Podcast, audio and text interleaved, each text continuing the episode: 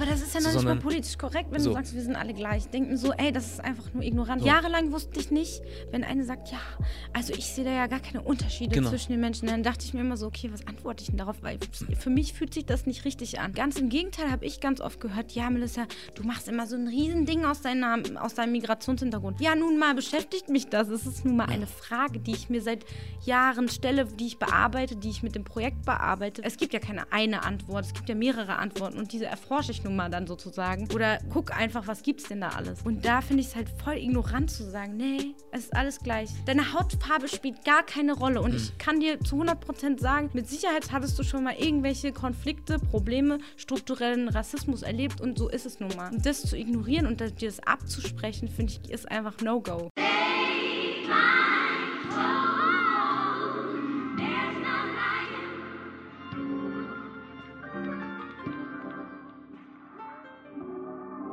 Ja, der Made in Germany Podcast wieder hier in Berlin. Und ich habe die Ehre, heute hier mit Melissa Karakusch sitzen zu dürfen vom Renk Magazin. Ja, hi, Na? danke für die Einladung. Sehr gerne. Ich danke dir, dass du hergekommen bist. Wir haben ja schon ein paar Anläufe versucht. Hat aus diversen Gründen nicht geklappt. Ja. War ich auch nicht mit unschuldig. Also von daher. Aber trotzdem gut, dass wir es jetzt geschafft haben. Ja. Und ja, wir können reden. Das ist doch toll. Worüber reden wir denn? Über alles Mögliche. Okay. Also natürlich über dich, weil ähm, es gibt bestimmt den einen oder anderen, der das Magazin kennt und auch dein Gesicht auf diversen Posts oder in Clips oder wo auch immer gesehen hat.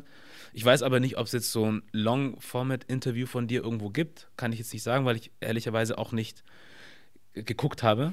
Das hat den Grund, dass ich nicht ähm, schon im Vorfeld alles über dich wissen möchte. So und äh, ich habe ja das über dich gefunden und ich weiß das, da- sondern ich lerne dich jetzt hier auch eigentlich zum ersten Mal so kennen. Also ich habe jetzt so die grobe, In was heißt die grobe? Ich weiß, was du machst so und das ist okay. So, aber ich muss jetzt nicht deine ganze Biografie auswendig können. Sonst brauchen wir auch nicht mehr reden, finde ich. Ja. Ja, Ich kann dir gerne was zu mir einfach erzählen. mach mal. Aber vielleicht fängst du erst an, weil wir sollten uns ja beide kennenlernen. Womit fange ich denn Aber an? äh, vielleicht stellst du dich noch mal kurz für mich vor. ja, Dann kann habe ich auch eine machen. Vorlage. So, äh, was kann ich über mich sagen? Äh, ist immer sehr schwierig für mich, weil ja, ich nicht weiß, wo ich Für anfangen mich soll. auch, aber dann sind wir ja schon mal zwei in einem Boot. Stimmt. Jetzt ist es fair. Ähm, was soll ich sagen? Äh, genau, Junior aus Stuttgart, dort geboren, auf, also nicht direkt Stuttgart, sondern äh, Esslingen. Das ist nochmal eine andere Stadt in der Nähe von, kennst du? Ja, wir haben Kunden. So. richtig cooles Klassikfestival aus dem Podium. na, also. Podium Essling heißt das. Ah, kenne ich selber gar nicht. Musst du dir angucken, ist Ja? geil. Guck mal, Ja. da haben wir schon wieder eine Verbindung. Aber dann tatsächlich komme ich aus einem Dorf, das nennt sich Chemnat. Also das ist wirklich Stuttgart, Esslingen, Dorf. So, und da bin ich aufgewachsen und habe da den größten Teil meines Lebens verbracht. Habe dann zwischenzeitlich irgendwann mal in England studiert. Ähm, Schauspiel hat mich sehr interessiert. Ich habe Schauspiel studiert, Theaterproduktion und dann auch Film- und Fernsehproduktion irgendwann. Genau, und dazwischen immer diverse Sachen gemacht. Verschiedene Jobs, ob es jetzt Einzelhandel war oder Gastro oder jetzt im letzten Fall war das äh, Film oder Werbung. Äh, war als Producer in der Werbung tätig, drei Jahre lang und habe gesehen, was ich sehen möchte, so. Aber habe dann irgendwann für mich so den Punkt gesehen, wo ich dachte, gut, was, was jetzt?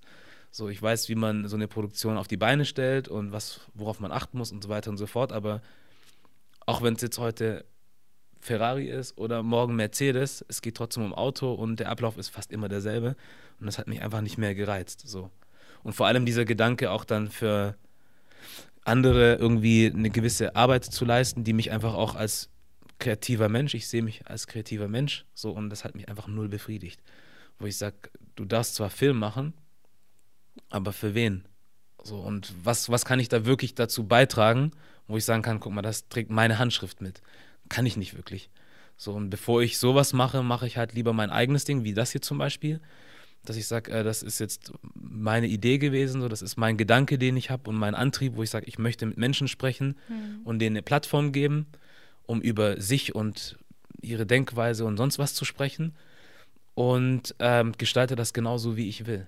So, und vielleicht verdiene ich jetzt kein Geld damit, aber wer weiß, was in Zukunft passiert. Aber darum, also das ist jetzt auch nicht der Hauptgrund, warum ich es mache. Und hier kann ich mir halt so ausleben, wie ich es möchte. Und auch komplett entscheiden, was ich möchte. Und wenn es um Kreativität geht, glaube ich, gibt es nichts Besseres, als Entscheidungsfreiheit zu haben. Also ich denke, es ist auch, natürlich brauchst du so den Austausch mit anderen Menschen und man muss mit denen auch mal sprechen und sich auch mal Feedback einholen und so weiter und so fort. Aber wenn ich eine Vision für mein Ding habe, dann Mhm. habe ich sie einfach so. Und da muss ich nicht irgendwie mir von 20 Kunden und was auch immer irgendwas sagen lassen. Ja. So, und deswegen habe ich mir jetzt für mich so einen kleinen Traum selber erfüllt, so und darf den jetzt ausleben. Und so viel zu mir. Ja, cool. Ja. Ich knüpfe an. Also im Prinzip ist es fast äh, das gleiche. Also kurz zu meiner Person vielleicht. Ähm, ich habe in Dortmund studiert, äh, Kommunikationsdesign. Habe äh, relativ schnell gemerkt, dass nur Design jetzt nicht so meins ist, sondern dass ich auch voll gerne irgendwie inhaltlich arbeite im kreativen Bereich und ähm, so ein Organisationstalent habe. Mhm. Und ähm, habe mich dann schon relativ schnell immer in so Ausstellungen mit eingebracht und äh, so ein Kram. Und dann sind wir äh, zu zweit, weil dann war ich schon zu zweit mit meinem Freund und hatte schon eine Agentur. Ähm, dann haben wir hier an der Universität der Künste mein, also einen Master gemacht im Bereich Werbung. Also wir, wir liegen äh, quasi in den Ja. gleichen Bereichen. Ja. Und da habe ich aber auch schon Renk gegründet und das war mein Bachelor. Und ich hätte nie gedacht, dass aus einem Bachelor-Projekt eben sowas rauswächst.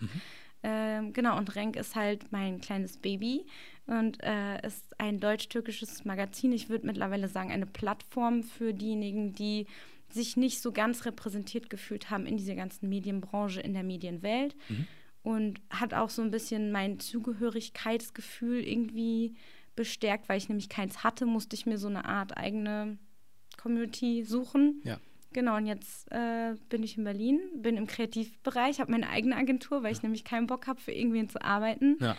Verständlich. Und genau, und äh, die heißt Farbe und wir machen super viel Diversity-Kram und eben nicht klassische Werbung und äh, arbeiten sehr inhaltlich und eben genau das, was du sagst. Mich hat halt viel angekotzt und dann habe ich es halt selber gemacht. Ja, cool.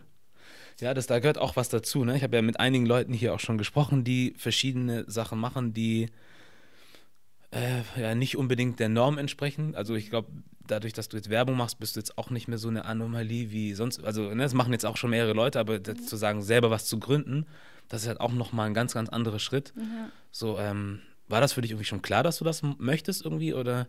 Ich Das ist auch nicht leicht, oder? Es ist nicht leicht, aber ich bin auch nicht anpassungsfähig. okay. Ich habe schon meine eigenen Visionen und weiß ganz genau, wie ich es haben will. Und ähm, wenn mir irgendjemand sagt, dass es vielleicht so und so besser wäre und ich aber weiß, warum dieser Weg der richtige wäre, dann ähm, ist das natürlich schwer, in, sich in so einem System in der Agentur oder generell überall Ja. so richtig äh, zurechtzufinden. Ja. Und ähm, ja, und wenn du halt sowieso das Gefühl hast, du kannst dich selbst organisieren, du hast eine Leidenschaft, du brennst für etwas, dann kannst du jeden Morgen auch um, weiß ich nicht, 6 Uhr aufstehen und den Shit machen so. Ja. Und deswegen denke ich, äh, macht es einfach Sinn, weil ich hatte die Disziplin und die Ideen. Und wenn du diese beiden Faktoren schon mal hast, dann und ein bisschen Mut, Ja. dann äh, kann man das. Und ähm, ich muss aber auch sagen, dass ähm, in so bestimmten Systematiken, Unternehmen beispielsweise, hast du nämlich auch oft ähm, Situationen, wo du halt ähm, benachteiligt wirst. Ob es jetzt das Thema Rassismus ist oder weil ich halt eine Frau bin und da bin ich halt auch relativ schnell an so Grenzen gestoßen. Und ähm, hallo, warum soll ich denn die ganze Zeit gegen irgendwelche weißen Chefs ankämpfen? Da, da habe ich keine Kraft zu, weil das bringt mich in meiner Arbeit nicht weiter. Das ist ja quasi nicht das, wofür, wo, wo ich eigentlich hin will, sondern Ja. ähm, das behindert mich nur an meinem Ziel. Ja. Und dann habe ich gedacht, mache ich mich doch einfach selbstständig. Ja. Genau. Es ist interessant, dass du das sagst, weil ich hatte jetzt gerade auch mit ähm, dem Kollegen Imad gesprochen, Imad Labadi von äh, VCAP.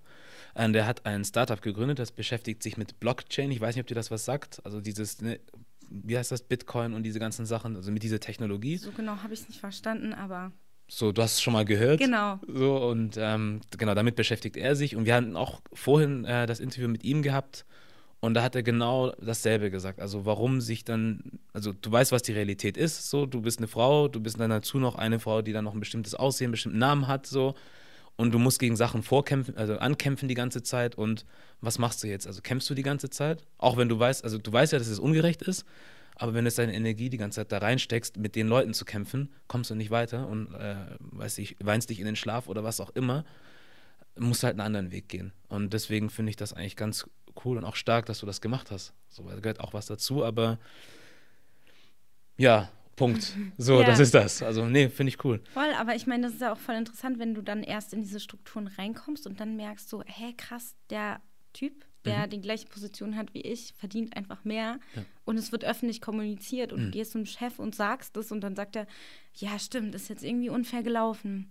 Naja, ich könnte auch sein Gehalt runtersetzen, wo du denkst, ey, so, so Dinge einfach mit denen möchte, also es ist einfach unfair, du kannst nichts dagegen tun, du wirst diesen Chef niemals absetzen können. Ja. Es gibt halt keine Gewerkschaften, sonst was. Also ich, ich finde halt aber trotzdem Menschen, die quasi für Strukturen, die es so gibt, dagegen ankämpfen, finde ich genauso wichtig. Auf jeden Fall. Ich habe aber einfach für mich die Kraft da nicht gehabt, weil es muss auch irgendjemanden geben, der quasi gegen das kämpft. Ja. Weil es macht keinen Sinn, dass sich alle selbstständig machen. Ja. Damit, ist das, da, damit ist die Welt auch nicht gerettet, sage Ja. ich jetzt mal. Ne? Ja, Nur das ist richtig.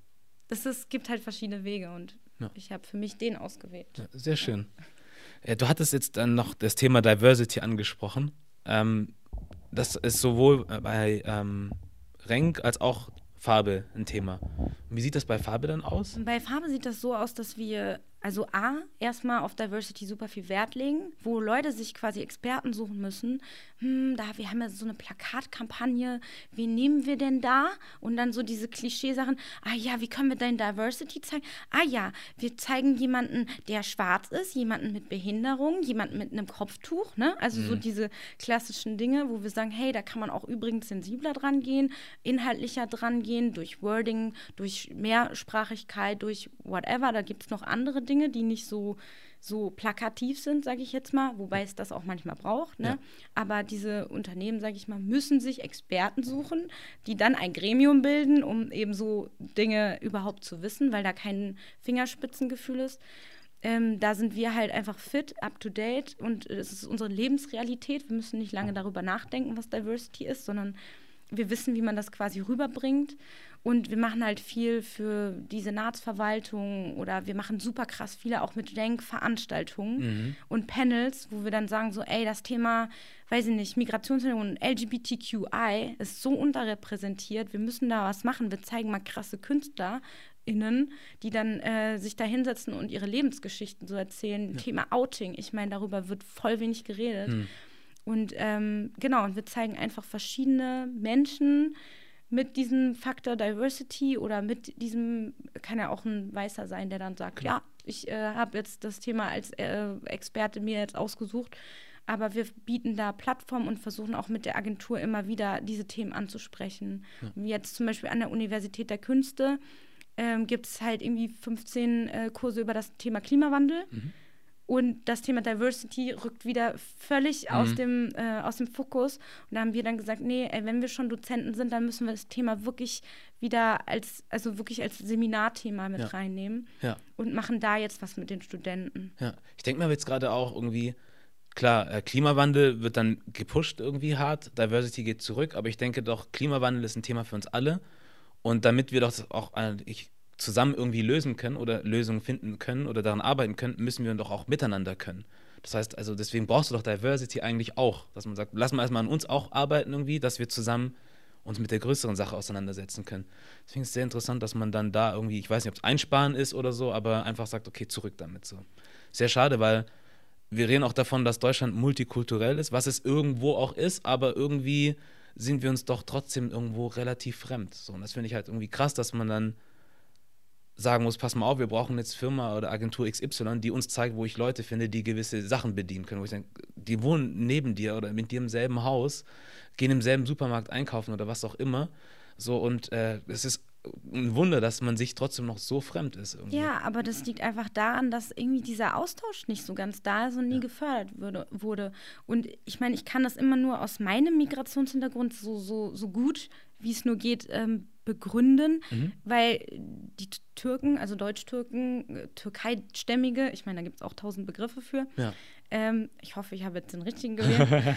es gibt halt äh, viele. Definitionen, genau. Äh, da ist es nun mal so eine 60 Jahre Gastarbeitergeschichte, ne? Und nach 60 Jahren ist es halt immer noch irgendwie eine Riesendebatte. Was ist jetzt und fühlt ihr euch jetzt zugehört? Und ihr euch, ist ja auch sowieso, was macht euer Präsident denn da? Und Mhm. die, also ich meine, da gibt es immer noch einfach so krasse Verständnisprobleme. Und ich meine, es sind 60 Jahre vergangen. Und es liegt aber auch daran, dass bis vor, weiß ich nicht, äh, in den 70ern gab es noch Ausländerklassen, ja. Und wenn du halt so System, Systematiken, strukturelle äh, Systeme geschaffen hast, Strukturen geschaffen hast, wo es halt einfach nicht zusammengeht, wo man Klassen sogar trennt, Sch SchülerInnen trennt voneinander, dann gibt es halt auch keinen Austausch. Und deswegen kennen wir uns alle eigentlich auch erst seit, weiß nicht, gefühlt ein paar Jahren. Mhm. So, jetzt fängt der, ich meine, ich habe schon das Gefühl, die neue Generation kommt jetzt und Klar. wächst mit einem anderen Verständnis auf, aber doch nur, weil die Generation vor uns und wir auch daran arbeiten. Ja. Sonst würde das ja gar nicht stattfinden, meiner Meinung nach. Muss auch Interesse damit da, also dran sein, ne? Ja. So, weil ähm, ich finde halt immer dieses, das kommt immer wieder zurück, so dieses, wenn man mit Leuten spricht und dann immer gesagt wird, ja, Parallelgesellschaften und was auch immer. Ich sage, die Leute haben sich es nicht freiwillig ausgesucht und gesagt, pass mal auf, alle Türken, wer wir alle sind und Afrikaner, wir nehmen jetzt äh, den Block ein und wollen den jetzt nur für uns.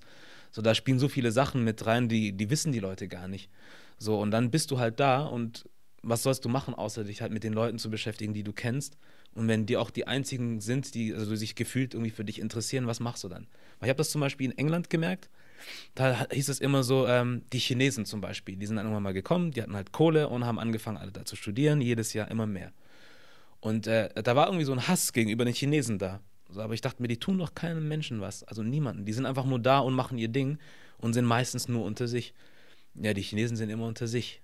So, aber dann guckst du und siehst, ja, aber die Engländer wollen sich auch gar nicht mit dem beschäftigen. Es ist nicht, dass die Chinesen keinen Bock haben, sondern ich habe in meinem Kurs auch viele gehabt und habe mich mit einigen angefreundet. Und einer war zum Beispiel dabei, der sagte, pass mal auf, ich habe irgendwie Bock, Englisch zu lernen, wir beide verstehen uns gut, so lass uns mal zusammen mehr arbeiten, Zeit verbringen und und und. Und in kürzester Zeit hat er auch die Sprache super gelernt.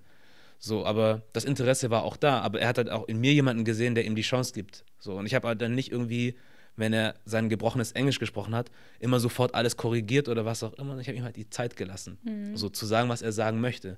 Und das hat extrem geholfen. Und durch ihn habe ich dann halt auch andere Chinesen kennengelernt, seine Mitbewohner oder was auch immer.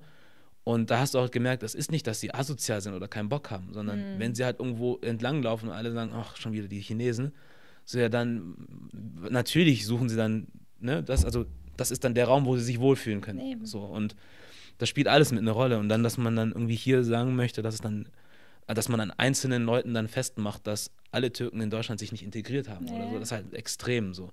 Weil es gibt immer so Leute, die irgendwie mal Scheiße bauen oder was auch immer, aber die gibt es auf der anderen Seite genauso.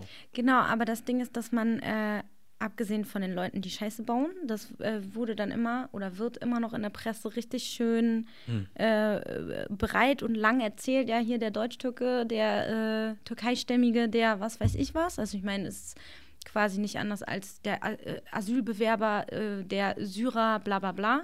Ne? Also es ist jetzt nicht nur auf Türken bezogen. Klar. Aber die Positivberichterstattung fehlt, also die Vorbilder fehlen. Und das ist meiner Meinung nach auch jahrelang schiefgegangen. Weil ich zum Beispiel hatte in meiner Jugend, und das ist nämlich auch immer so ein Break-up, Identitätsfindung, wo fühlst du dich zugehörig, zu welcher Gruppe möchtest du gehören, weil man will nun mal zu irgendeiner Gruppe gehören. Ja. Ist einfach so. Ja. Ähm, dass man nicht genau wusste, wo gehöre ich jetzt hin, aber es haben ja auch Vorbilder gefehlt. Also es gab Gülcan, Gülcan Kamps. Ja, kann ich, ich So, dann überlegt man, Nasan Eckes gab's, Ja. so, RTL 2, ähm, hier News-Frau.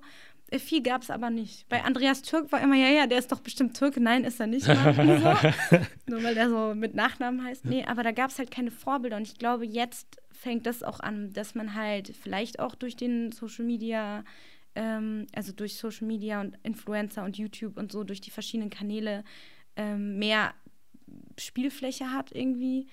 Aber das gab es einfach damals nicht. Und ich weiß nicht, wie das bei dir war mit deiner Identitätszugehörigkeit. Wie, wie war das bei dir? Äh, wie, du sagst, also es gab nicht vier. Also, da hast du irgendwie, keine Ahnung, ich sag's jedes Weil Mal. du kommst aus dem Dorf, sagst du selber. Ich komme auch noch ne? aus dem So. Dorf. So, dann gab's, also ich hatte das Glück gehabt, dass ich äh, in einem, nicht Stadtteil, aber in so einem kleinen Block aufgewachsen bin, wo halt alles da war. Deswegen, ich kenne eigentlich jede Kultur so und bin mit allen gut und verstehe auch alle irgendwie. Äh, deswegen hatte ich das Glück, dass ich nicht irgendwie als einzigster Schwarzer irgendwie im ganzen weißen Dorf aufgewachsen bin, sondern wir waren halt so unser Ding so und um uns herum war dann halt alles deutsch so. Deswegen habe ich halt beide Welten so kennengelernt und äh, kenne mich in beiden sozusagen aus. Ähm, aber wenn es dann wirklich so um so Role Model oder was auch immer, gab es halt nicht wirklich was. Es gab halt Mola, sage ich immer wieder. Es gab einen äh, Ricky irgendwie mit seiner Dingshow da. ja. Dann Stimmt. hast du mal irgendwann mal einen Patrice gesehen. Okay, es gab in der Musik Nana irgendwie, Papa Bär oder wie die heißen, aber wenn ich dann jetzt wirklich gucke, wen ich mir so als Vorbilder hätte nehmen können oder so, waren das dann eher zum Beispiel Schauspieler, zum Beispiel Hollywood-Schauspieler oder solche Sachen. Aber das sage ich auch immer wieder, man hat dann zum Beispiel, wenn es irgendwie heißt, äh, jemand kommt zur Schule rein irgendwie und sagt, pass mal auf, das könnt ihr mit eurer Zukunft machen. Das waren nie Leute, mit denen du dich identifizieren kannst. So, und ich weiß gar nicht, wie ich das gemacht habe, dass ich dann irgendwie doch äh, meinen Weg gefunden habe. Äh, keine Ahnung, kann ich nicht sagen. Also, man hat halt dieses Ding, so auf der einen Seite bist du das, aber auf der anderen Seite willst du auch irgendwie da dazugehören. Mhm. Und das ist halt immer so ein Kampf, dieses Hin und Her. Aber irgendwann habe ich mich halt entschieden, so, ich mache mein Ding. So, ich ja. bin, wer ich bin. So, und ich muss mich auch niemandem erklären dafür. Also, wenn ich mich dafür rechtfertigen muss, wer ich bin, habe ich keinen Bock, sondern ich fahre halt mein Programm, ich mache mein Ding, ich versuche es und äh, versuche auf dem Weg einfach alle um mich herum zu respektieren, so gut es geht. So, und deswegen aber ich kann aber auch verstehen, warum. Also ich, irgendwann habe ich auch aufgehört zu sagen, ich brauche ein Role Model oder sowas. Mhm. Dann habe ich halt, jetzt nach Jahren kann ich das äh, eingestehen, was heißt eingestehen, aber sehen, ich habe zum Beispiel sehr viel von meiner Mutter übernommen. Ja. So Sachen, die sie früher so gemacht und gesagt hat, mhm. die ich mhm. nicht verstanden habe zu der Zeit äh, und anders empfunden habe. Und heute kann ich sagen, jetzt verstehe ich sie und ticke in vielen Hinsichten genauso wie sie. Mhm. Deswegen viele Sachen habe ich durch sie gelernt, so und auch durch Onkels oder so. Einfach nicht, nicht, weil sie irgendwas gepredigt haben, sondern einfach durch ihr Sein, wie sie gehandelt haben. Mhm. Da habe ich mir eher dann irgendwie ein Vorbild dran genommen, als jetzt an einer Person des öffentlichen Lebens. Aber ich kann verstehen, warum das wichtig ist, die ja. zu haben und auch zu zeigen, so, ja, ja. dass man die sehen muss. Ich glaube, es ist total wichtig, dass man die, also auch wenn wir jetzt über diesen Schritt hinaus sind, ne, ähm, wenn es das gibt als Auswahlmöglichkeit, auch wenn man es nicht braucht, ist es mega cool so. Aber ähm, ich glaube, dass viele Jugendliche das brauchen einfach, um oh, sich an irgendetwas zu halten. Und es sollten nicht einfach diese Gangster-Rapper sein, sage ich immer. So, ja. ja Weil dann denke ich mir, alles. ey, sorry, ja. das kann nicht sein. Ja. Nee. Deswegen finde ich es auch gut, dass ich mit so Leuten wie Ima zum Beispiel sprechen kann, der einen palästinensischen Background hat. So, wenn du Palästina hörst, dann denkst du auch, was weiß ich was so. Mhm. Ja, aber nicht jeder von denen ist irgendwie, keine Ahnung, was, was ist das? Zu glauben, dass jeder jetzt ein Terrorist sein muss oder ein Extremist. Also nein, er ist auch ein ganz normaler Mensch wie du und ich und macht auch ganz geilen Scheiß nebenbei noch so. Und das habe ich auch vorhin zu ihm gesagt. Es ist auch wichtig, finde ich, dass Leute Menschen wie ihn sehen. Weil er hat halt ein eigenes Startup gegründet im Tech-Bereich und CEO und was weiß ich was manch einer kann sich nicht mal vorstellen, Abi zu machen oder zu studieren. Ja, so, und dann jemanden wie ihn zu sehen oder wie dich, das ist halt was, wo man sagt, krass, man kann es halt wirklich machen. Ja. Und das ist super wenn man, wichtig. Wenn man, wenn man Bock hat, quasi kann man eigentlich alles machen, aber man ja. muss halt trotzdem auch irgendwie diese Wege sehen, weißt du? Also, ja. dass irgendjemand dir diese Vision vielleicht vorzeigt, sagt, ey, da lang kann es gehen, wenn man Bock hat. Ja. Und aber das äh, ist schön, dass du es sagst, man hat einfach immer diese Klischees im Kopf. Und diese Klischees muss man auch, von mir aus kann man die auch benutzen, sich da irgendwie dran äh, rum, äh, so irgendwie humorvoll damit umgehen. Aber es ist wichtig, dass man darüber hinaus äh, sich eine gute Meinung dazu entwickelt. Und ich glaube, das ist das Problem, das wir in Deutschland auch oft haben, dass viele Menschen, weiße, privilegierte Menschen, eben mit diesen Vorteilen den ganzen Tag rumlaufen, haben keine Berührungspunkte und dann weißt du, äh, mhm. hast du halt keine Möglichkeit, da irgendwie einen Zugang zu schaffen. Ja. Also diese Berührungspunkte fehlen einfach ganz oft. Und das ist halt irgendwie das, was man, was du versuchst gerade zu machen, was ich versuche mit meiner Arbeit zu machen und jeder vielleicht irgendwie, den du interviewt hast, ähm, mit einem ja. Teil von sich irgendwie. Ja. Renk. Also, was heißt das überhaupt? Schön, dass du fragst. Also, Renk heißt Farbe auf Türkisch. Okay. Genau. Ich habe die ganze Zeit ein türkisches Wort ohne Üs und Schäs gesucht. Mhm. Und da kam nur noch Renk raus. Nein. Aber irgendwas, was Deutsche auch verstehen. Ja. Äh, genau, Renk heißt Farbe und äh, sollte im Ursprung oder soll im Ursprung oder macht es, ich weiß nicht, ähm, die deutsch-türkische Vielfalt äh, so ein bisschen darstellen, weil ähm, es ja sehr, sehr problematisch ist mit den ganzen Klischees, mit denen äh, viele Menschen rumlaufen gegenüber Deutsch-Türken und wie gesagt, 60 Jahre Gastarbeitergeschichte. Mich hat es einfach total genervt. Mich hat es einfach total genervt, dass es einfach immer nur diese Rollenzuschreibung gab, in die ich nicht reingepasst habe. Ich wusste nicht, wo ich zugehörig bin und äh, dachte, hey, es muss doch irgendwie so eine eigene deutsch-türkische Identität mittlerweile geben, wo man sagen kann, man ist irgendwie beides, man steht nicht zwischen den Stühlen, man kann das vereinen, mhm. man nimmt sich so die geilsten Kulturpicks da raus, mischt das aber mit diesen deutschen Einflüssen, äh, mit der deutschen Identität, die man eben hat.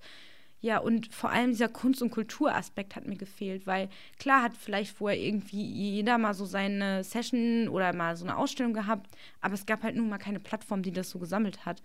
Und diese Plattform Rank ist quasi dann als Online-Magazin entstanden dann als Printmagazin mit Crowdfunding ähm, zweimal erschienen Mhm. und ist jetzt sozusagen, wir haben so ein eigenes kleines Office, also von Farbe sozusagen und Jenk darf dabei sein. So. Genau, ist quasi zu Gast da und da haben wir dann so Panels und Events und so ein Kram. ja. Wie viele seid ihr denn? Immer wieder mal? Schwierig. Ja. Also ich würde sagen, Kernredaktion vier, fünf Leute Mhm. und es machen aber so 20, 30 von überall aus mit. Mhm. Mitmachen kann man, indem man einfach Texte einreicht, die cool sind, aber die schon geschrieben sind. Mhm. Ähm, oder quasi so ein Thema von uns bekommt, worüber man schreiben will. Oder Fotos macht oder Illustrationen einsendet. Aber der Kern ist eigentlich das, was alles steuert. Also von Marketing, Instagram, Social Media Krams halt äh, bis hin zu den Beitrag nehmen und zu einem Beitrag machen und den online stellen und so. Ja. Und warum, also wie, wie stelle ich die Frage? Hast du schon mal mitgekriegt, warum Leute, also haben die Leute schon mal gesagt, warum sie zu euch gekommen sind, um mit euch oder für euch, wie auch immer, zu arbeiten? Ja, Was sie da angetrieben hat? voll. Ich kriege voll viele Leserbriefe. Ja? Ja, und das ist auch richtig schön jedes Mal. Ähm, oh, ich habe schon so viele tolle Sachen gelesen, warum die Leute zu uns gekommen sind. Also die, die meisten schreiben eigentlich, dass sie halt sich auch nicht so ganz zugehörig gefühlt haben. Diese Kernfrage, Kernessenz, dieses "M, Wo kommst du wirklich her? Ding. Oder, oh, äh, du siehst ja gar nicht aus wie eine Türkin. Also, dass quasi viele Menschen diese Erfahrung gemacht haben, sich nicht ganz dieser ähm, Community, die, der türkischen Community, die es quasi schon, schon gab oder die ihre Räume hatte, zugehörig gefühlt hat, aber ähm, auch nicht wusste, wo jetzt genau der richtige Platz ist, weil so ganz deutsch hat man sich auch nicht gefühlt. So dieses Dazwischen. Und äh, das quasi Rank der einzige Punkt ist, schreiben die meisten eigentlich, wo sie halt so die Infos äh, herbekommen mit viel Humor und es sieht gut aus und Ja. es ist designt und es ist leicht aufbereitet, weil wir achten auch immer mega darauf, dass es ähm, irgendwie barrierefrei zugänglich ist und nicht super krass elitär, weil viele Debatten, die super interessant sind zum Thema Identität oder Zugehörigkeit oder Integration, diese bösen Wörter, aber die sind halt auf so einem elitären Level, versteht keiner, was die da vorne meistens labern und es ist sau langweilig. Ja. Und wir versuchen das wirklich in einem guten Format, wo man sagt, ey, das hat Unterhaltungsformat und irgendwas Politisches drin oder eine krasse Message Ja. und vermischen das. Ich hatte, jetzt wo du sagst, ich hatte mal vor Ewigkeiten, als ich angefangen habe, mir eure Sachen anzugucken, weil ich bin, muss man auch sagen, nicht lange auf Instagram unterwegs. Eigentlich erst seit ich diese Geschichte hier mache. Willkommen bei Instagram. Dankeschön. Das ist eine tolle Community.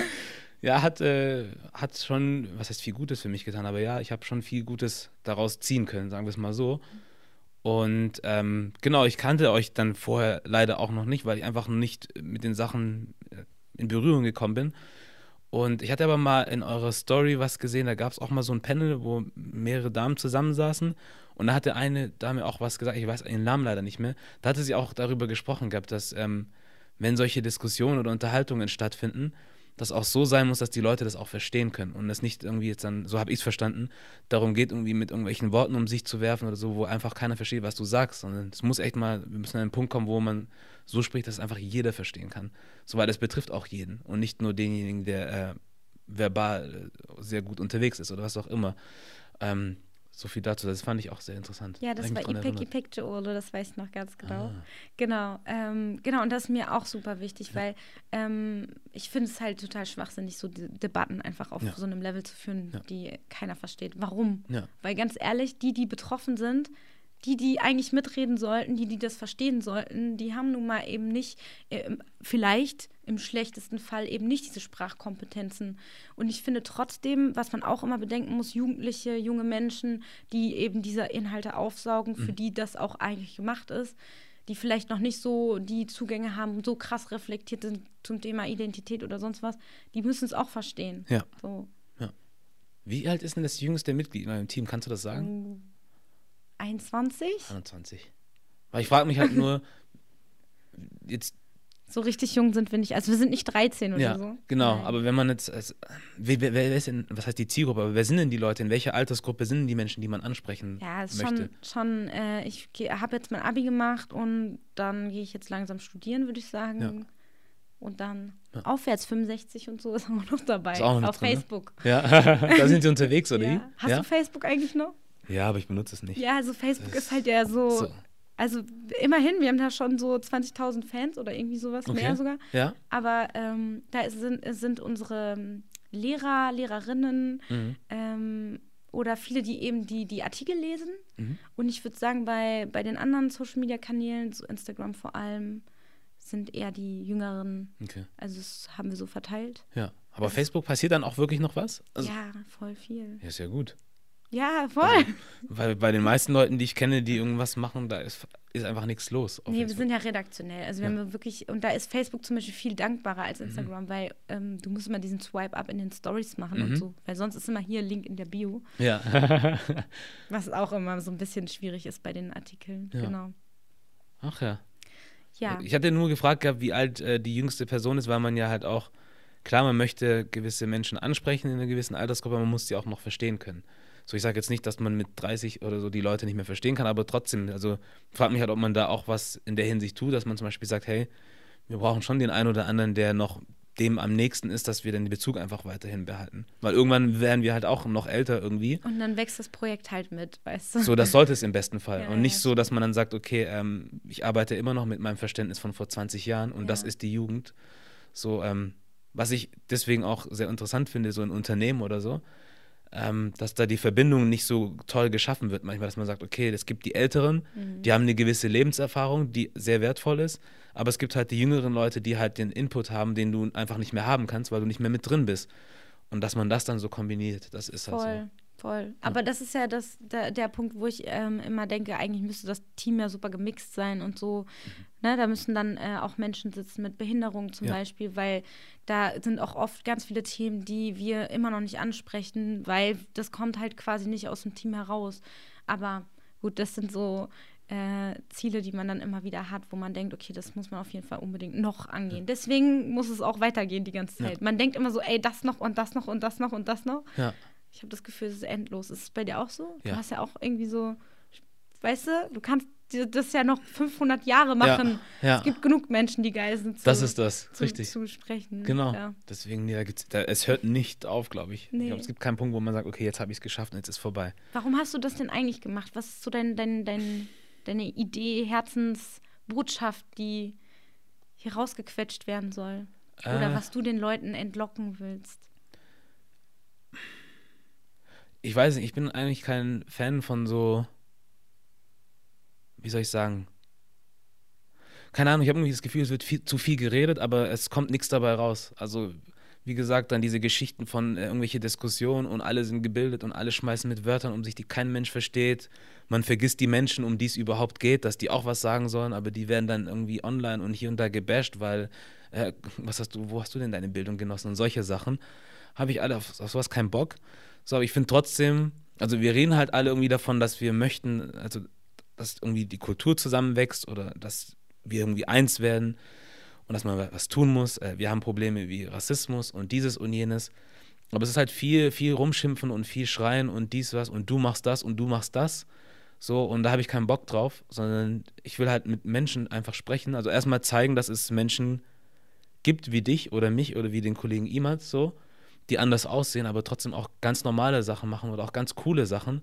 So, und nicht alle damit äh, beschäftigt sind, sich zu, zu radikalisieren lassen oder ab, irgendwie arbeitslos rumzuhängen oder sonst was, sondern wir machen auch geilen Scheiß.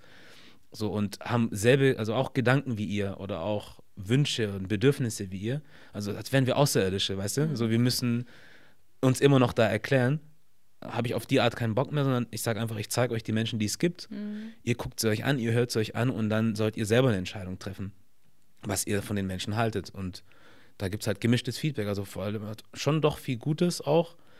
Ähm, und das ist halt das. Und ich sage halt, ich möchte halt dann halt den Leuten den Raum geben, sprechen zu können. So und sagen zu können, was sie wollen, ohne verurteilt zu werden. Ja. Also in meinem Kopf habe ich bestimmt irgendwie eine Meinung zu den Dingen, die die Menschen sagen. Und ich kann auch sagen, weiß ich nicht, ob ich das jetzt so feiere, was du da sagst, aber ich muss das jetzt hier nicht öffentlich machen und dich jetzt öffentlich irgendwie an die Wand klatschen irgendwie und das bringt auch nichts, Ja. sondern ich habe irgendwie für mich, glaube ich, mittlerweile verstanden, dass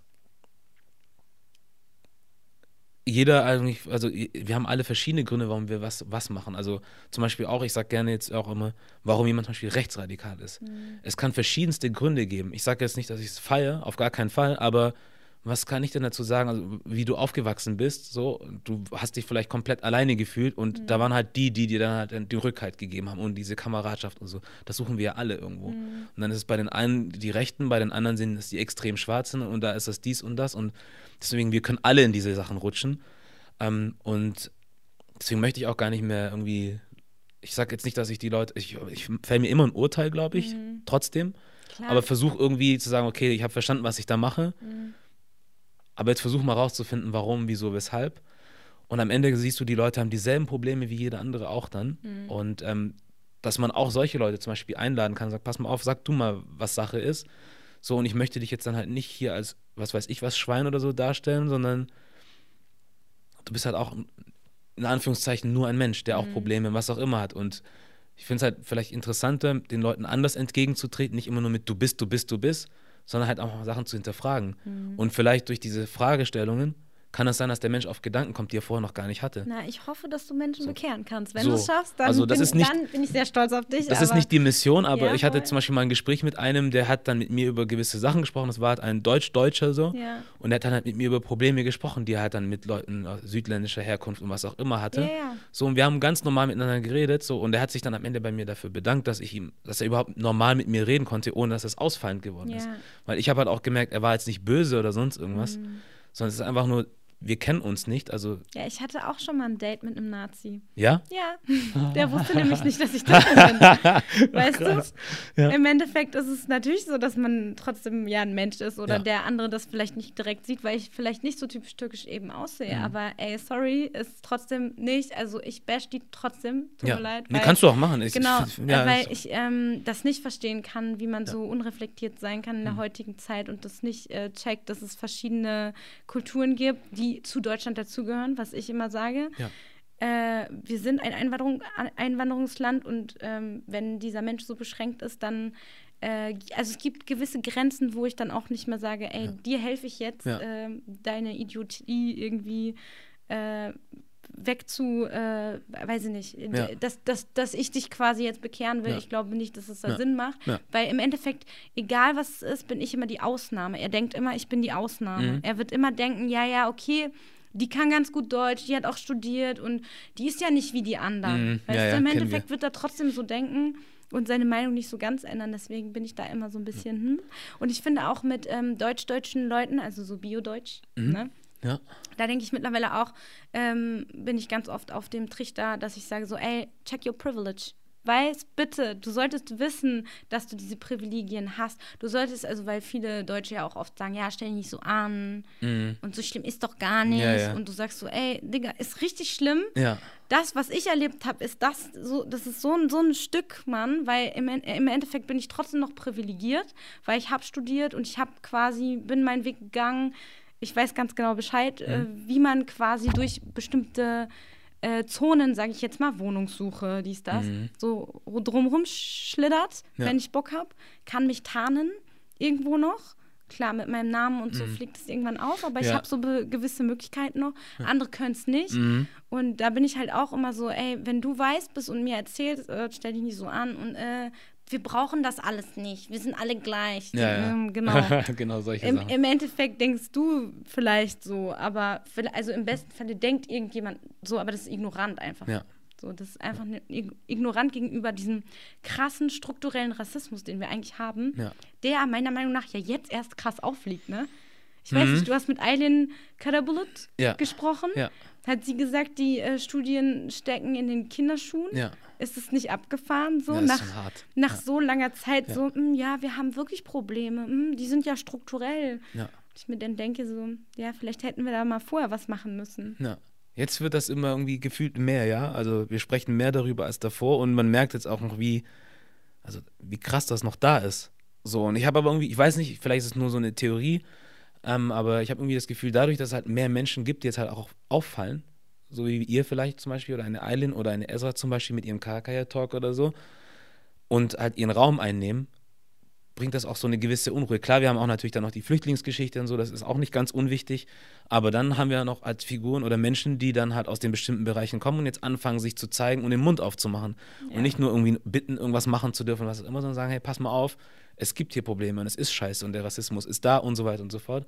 Und ich glaube, da merkt man jetzt irgendwie, irgendwie, weil da kommen auch viele Leute aus ihren Löchern raus. So. Genau, aber so. wir haben jetzt mittlerweile auch, auch, gemerkt, so, ey, ähm, macht gar keinen Sinn, dass man da allein an der Front kämpft, sage ich jetzt mal. Mhm. Wir bilden Communities, wir vernetzen uns untereinander und versuchen halt Wege zu finden, die irgendwie zu, einem, zu einer Lösung führen, weil so kann es ja nicht weitergehen. Richtig. Und äh, man braucht aber diese Studien, um, weil jeder, wirklich jeder früher dachte, es ist ein Einzelfall, der Lehrer mag mich nicht. Mhm. Der Lehrer mag mich nicht. Ja ich bin schuld. Äh, oder mh, hm, vielleicht bin ich ja zu laut, meine Stimme passt dem nicht, mhm. keine Ahnung, irgendwas. Ja.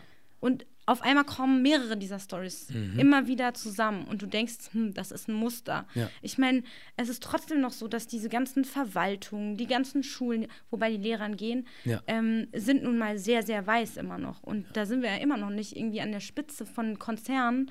So, es ist leider immer noch nicht divers. So. Da müssen wir halt noch voll viel machen deswegen habe ich das Gefühl, die Arbeit beginnt jetzt erst so mhm. richtig. Ja, das stimmt. Ja, aber das ist halt das, wo ich sage, ich habe, also Politik und so schön und gut braucht man. Man braucht auch Menschen, die sich in einer gewissen Art und Weise das zur Berufung machen, gewisse Sachen aufdecken zu wollen, erforschen zu wollen, was auch immer. Aber ich habe da keinen Bock mehr drauf. Also ich sage, ich, in Anführungszeichen, ich möchte einfach Sachen schaffen, so und versuchen, das zu machen und nicht darum zu bitten, dass mir irgendwer irgendwas erlaubt, weil da kann ich lange warten. Ich kann lange drum betteln und sagen, eigentlich ist das nicht fair, was ihr da macht und so weiter. Und es ist ja auch richtig, das zu sagen, aber irgendwann muss man sich halt auch fragen, okay, und was mache ich jetzt? So, und wenn ich irgendwas machen möchte, wenn ich zum Beispiel malen möchte, so, dann warte ich nicht darauf, dass du mir ein Papier gibst und einen Pinsel, damit ich anfangen darf, sondern ich gehe halt los und hole mir irgendwo einen Pinsel und Papier und dann mache ich es halt selber und warte nicht. Und deswegen sage ich, klar, diese ganzen Arbeiten, die wir machen, müssen gemacht werden, aber wir müssen auch irgendwo schaffen. So und sagen, okay, wenn es wenn ich nicht zum ZDF zum Beispiel, nicht was gegen den ZDF zu sagen, ich nehme jetzt einfach mal den Namen, so, und wenn die mich aus irgendeinem Grund nicht reinlassen, warum auch immer, dann mache ich halt was anderes, weil du hast jetzt heutzutage auch, es gibt Netflix und was auch immer, oder YouTube oder wie auch immer, du musst deine Formate oder was auch immer, du hast nicht mehr dahin bringen. Es gibt andere Möglichkeiten, wo du sagst, du kannst das anders stemmen, irgendwie äh, aus eigener Kraft oder was auch immer, Crowdfunding, wie auch immer. Mhm es gibt YouTube Premium, es gibt YouTube, es gibt Netflix, Amazon und die reißen sich nur um Formate und Sachen. Mhm. So dass man halt auch ein bisschen umdenkt. So, Eben. So. Und ich glaube, durch diese Möglichkeiten ist einfach die Stimme einfach immer lauter geworden. Ja. Wir haben auch die Möglichkeit, uns jetzt zu vernetzen, weil mhm. ich höre quasi von dir mhm. und äh, dann höre ich von Esra und so weiter. Und man ja. merkt, aha, guck mal, wir haben gleiche Gedanken. Wir müssen das irgendwie versuchen zusammen irgendwie oder uns gegenseitig zu empowern ja. und zu pushen und so ein Kram. Ja. Und das war vorher nicht möglich. Richtig, so, das stimmt. Was hätte ich machen sollen? So ja. bei StudiVZ so nochmal schre schreiben, so hey, ich bin eine coole Deutsch-Türkin und suche so. auch andere. so eine Gruppe so, aufmachen. Ja, ja ich finde äh, schon richtig, was du sagst, dass man ähm, jetzt die Möglichkeit hat und sie auch nutzen sollte, zusammenzuarbeiten.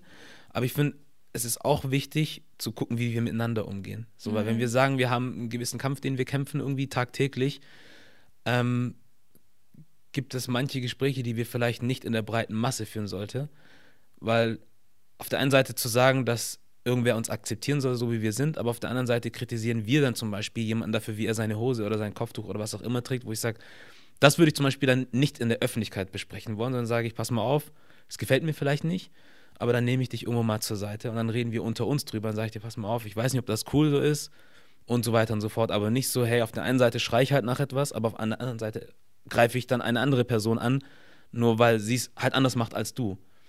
Was machen ja. wir dann da? Das ist dann halt schwierig, weil das sieht dann für die anderen so aus wie, ach, guck mal, ihr seid euch selber nicht mal einig. Ja, voll, so. es äh, stimmt absolut. Und aber trotzdem finde ich das total ähm, wichtig auch zu sagen, zum Beispiel, mhm. auch wieder, ich muss immer wieder auf meinem Migrationshintergrund, Bitte. weil das einfach für mich meine Comfortzone ist, wo ich gut argumentieren kann. Klar man sagt ja immer, ja, die Deutsch-Türken.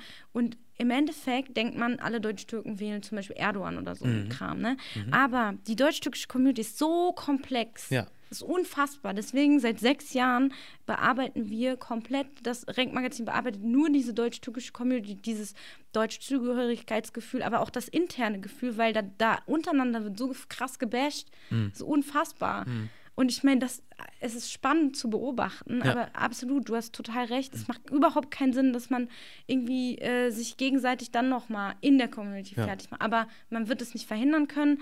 Aber man kann quasi auch da wieder sagen, ey, da herrscht total viel Viel- Vielfalt, auch in, innerhalb der Community Mhm. selber.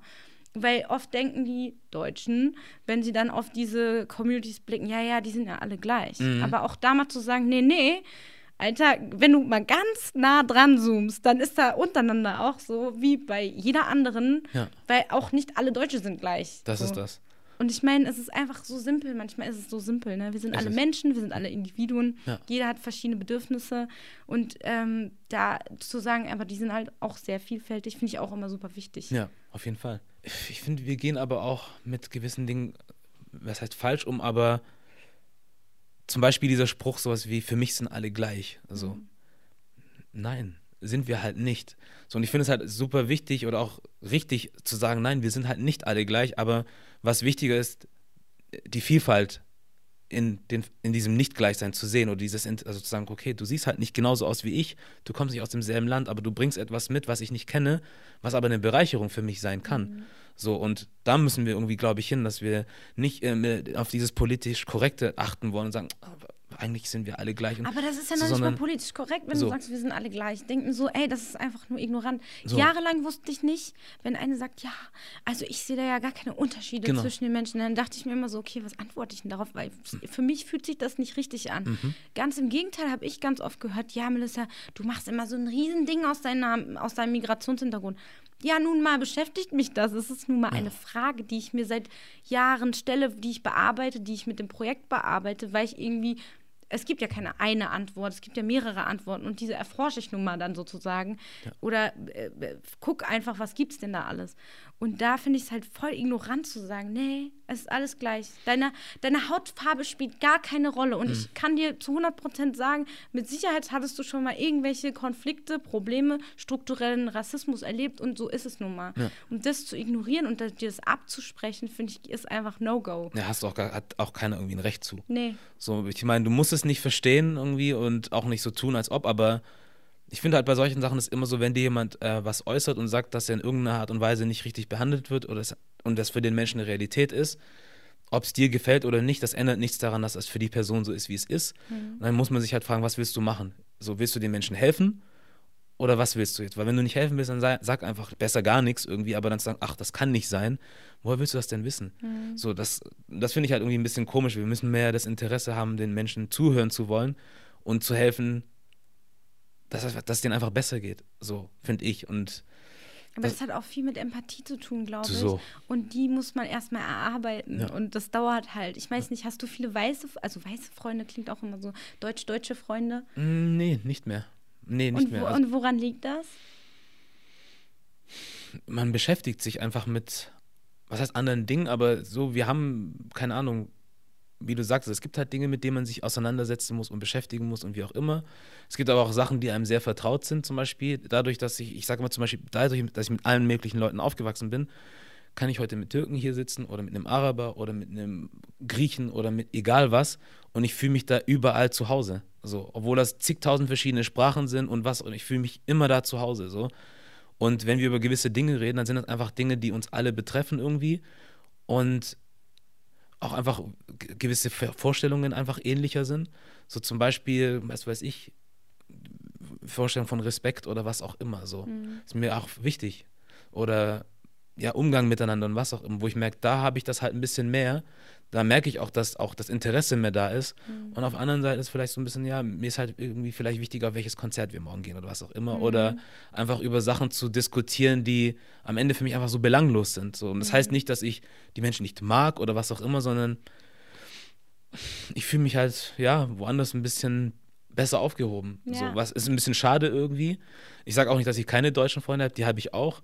So, und ist, für mich ist es so, ist egal, wer du bist und woher du kommst, wenn es passt, passt. So, Ja. aber Voll, ich gebe mir keine Mühe mehr, irgendwie irgendwo reingehören zu wollen. Ja. Habe ich keinen Bock drauf. Also ich meine, das habe ich nämlich auch gemerkt, dass ich sehr lange irgendwo zugehörig sein wollte in der deutschen Community, Mhm. wo trotzdem es sich nicht so richtig angefühlt hat manchmal an bestimmten Stellen irgendwie. Mhm.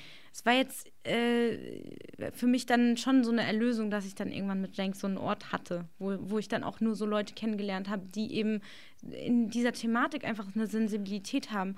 Und bei meinen ähm, deutsch-deutschen Freunden, sage ich mal, ähm, ist es trotzdem manchmal noch Aufklärungsarbeit. Mhm. Und dann denke ich mir, ich komme von der Arbeit, mache die Arbeit Jawohl. und dann mache ich noch mehr, also Richtig. bei meinen Freunden nochmal die Arbeit. Und dann habe ich natürlich auch keinen Bock, irgendwie äh, nach meiner Arbeit da zur Renkarbeit zu gehen und dann die Arbeit zu machen und dann noch quasi den Leuten zu sagen, wie sensibel sie sein müssen und welche Wörter sie benutzen dürfen und welche nicht.